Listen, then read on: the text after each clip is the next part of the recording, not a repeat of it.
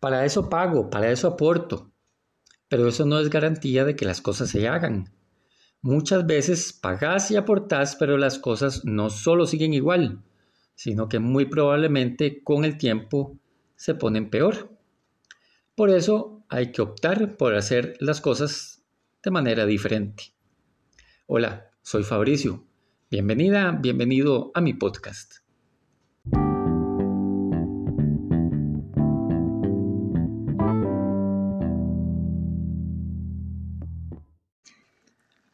Lo normal es que esperemos que alguien más se haga cargo. Ya sabes, tu pareja, el vecino, el colega, el jefe, la municipalidad, el Estado. Para eso pago, para eso aporto. Sí, por cierto, no soy el único o la única que paga o aporta. Eso no es garantía de que las cosas se hagan. Muchas veces pagas y aportas, pero las cosas no solo siguen igual, sino que muy probablemente con el tiempo se ponen peor. La diferencia la haces vos, no por pagar, aportar o quejarte, sino por responsabilizarte. Es darte cuenta y hacerte cargo. No es dejarle las cosas a los demás, que ellos hagan todo. Es hacer vos algo al respecto.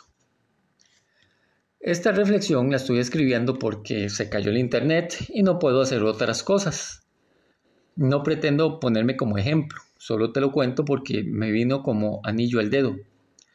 No puedo hacer lo que necesitaba hacer y de nada logro molestándome con el proveedor de Internet. Mejor opté por hacerme cargo y así se creó este episodio del podcast.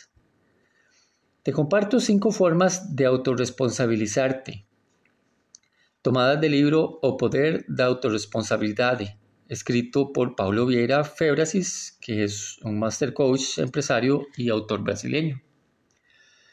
Número uno, en vez de criticar a otros, guarda silencio. Número dos, en vez de reclamar, da una sugerencia. Número tres, en vez de buscar culpables, busca soluciones. Número cuatro, en vez de hacerte la víctima, hacete el ganador. Número 5. En vez de justificar tus errores, aprende de ellos.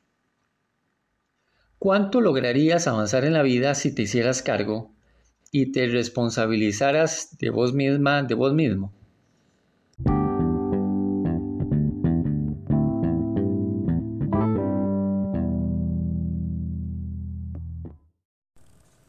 Entreno líderes. Les ayudo a enfocarse, a buscar ser los mejores y a ganar confianza y motivación.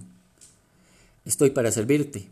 Si quieres conocer más de mí, puedes visitar fabricioponce.com y acompañarme también en mis redes sociales. Gracias por acompañarme hoy. Pronto un nuevo podcast. Hasta entonces.